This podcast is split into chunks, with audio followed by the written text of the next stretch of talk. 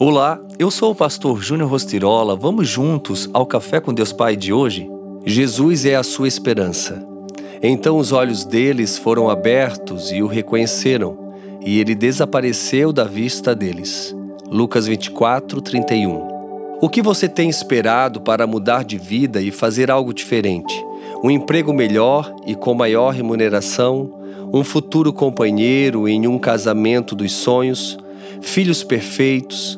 Ganhar na loteria, usamos o termo esperança para nos referir a sonhos falsos, ilusões, fantasias e coisas do gênero, mas poucos de nós realmente entendem o que é a verdadeira esperança, definindo essa palavra por uma série de conceitos errados. A esperança na perspectiva bíblica traz uma certeza de que a fé é baseada nas promessas de um Deus que nunca mente e que sempre se mantém fiel à sua palavra.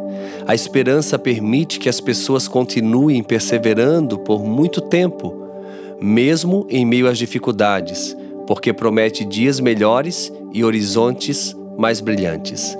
A nossa esperança está em Jesus, por meio de quem temos a redenção o renovo e a promessa da eternidade. Não importa o que você tenha feito de errado ou o sofrimento que está passando, Deus promete que a esperança está disponível a você, por causa de três verdades imutáveis da Bíblia. A primeira verdade é que Deus é um Deus de segundas chances, perdão e redenção.